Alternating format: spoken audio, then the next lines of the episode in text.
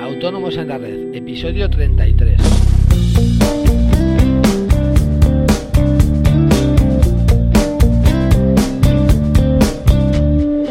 Muy buenos días a todos y bienvenidos a una nueva edición de Autónomos en la Red, el podcast donde intentamos explicar todas esas cosas que os afectan a los autónomos en español de toda la vida. Hoy vamos a hablar de un tema un poco pesado tal vez, pero muy importante, ya que puede afectarnos de manera muy grave en caso de una inspección de Hacienda.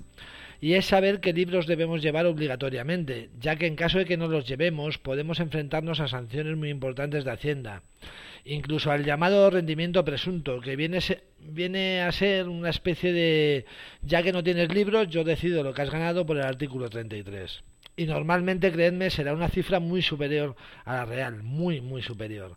Pero como no podemos demostrarlo, ajo y agua.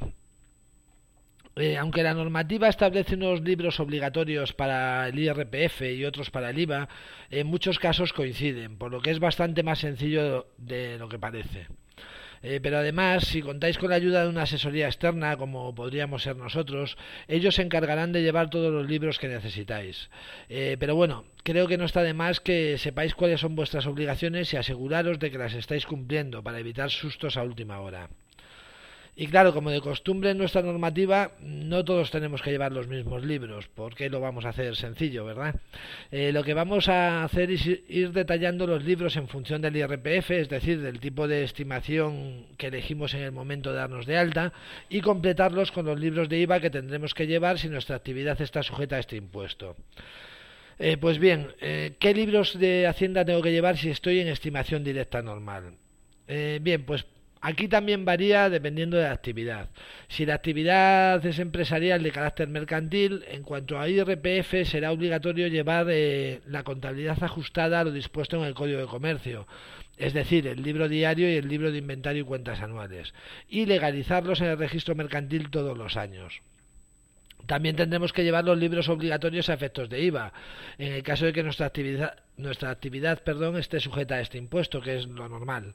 Estos libros son el libro registro de facturas emitidas, el libro registro de facturas recibidas, el libro registro de bienes de inversión y el libro registro de determinadas operaciones intracomunitarias. Eh, si la actividad que realizamos es una actividad empresarial que no tenga carácter de eh, mercantil, a efectos del IRPF tendremos que llevar el libro registro de ingresos, el, libro registro de gastos y el libro registro de bienes de inversión.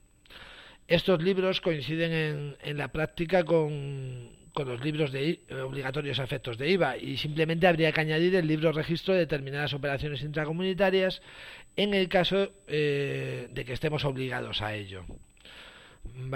Y por último, pues dentro de la estimación directa normal, eh, eh, nuestra actividad podría ser una actividad profesional. Y estaríamos en el mismo caso que el anterior. Eh, a efectos de IRPF llevaremos el libro registro de ingresos, el libro registro de gastos y, y el libro registro de bienes de inversión y añadiríamos un libro más que es el libro registro de provisiones de fondos y suplidos.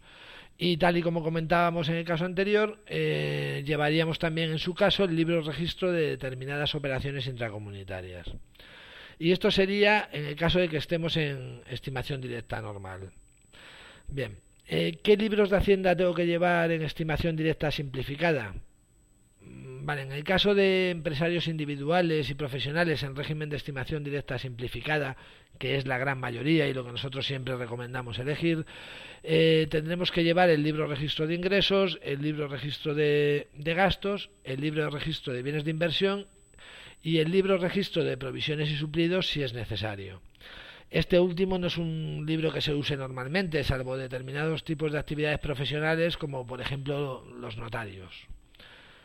¿Vale? Eh, y bueno, eh, en cuanto a IVA, tendríamos que añadir el, libro de registro de determinadas operaciones intracomunitarias. Claro. Eh, y luego, ¿qué libros de Hacienda tengo que llevar en régimen de estimación objetiva? Bien, pues la normativa IRPF en este caso nos exige llevar el libro registro de bienes de inversión cuando se deduzcan amortizaciones y el libro registro de ventas e ingresos en las actividades cuyo rendimiento se determine teniendo en cuenta el volumen de operaciones. Eh, normalmente, aunque no siempre, cuando estamos en régimen de estimación objetiva en IRPF, estamos a su vez en el régimen simplificado a efectos de IVA. Y la normativa aquí solo nos exigiría llevar un libro de facturas recibidas simplemente. Eh, cuando se trata de un comercio minorista, independientemente de que estemos en estimación directa normal o simplificada, eh, estaremos obligados en cuanto a IVA a estar en el régimen especial de recargo de equivalencia. En este caso no estaremos obligados a llevar libros registros contables en relación a este impuesto, pero sí los obligatorios a efectos del IRPF. Y ya está, ya tenemos resumidas nuestras obligaciones contables según cada caso. Eh, no pretendo que las aprendáis, tranquilos, eh, pero sí que este podcast os sirva de referencia a la hora de realizar vuestras obligaciones o comprobar que os las están realizando. Si en algo os sirve de ayuda, me daré por satisfecha. Eh, como siempre, estoy para ayudaros en asesoríafiscalautónomos.es. Simplemente usar el formulario de contacto para exponerme vuestras dudas, sugerencias o, por qué no, para contratar nuestros servicios. Eh, no olvidéis dejar vuestros comentarios en iTunes y si estáis contentos con el podcast, os agradeceré de todo corazón perdón, una valoración de 5 estrellas.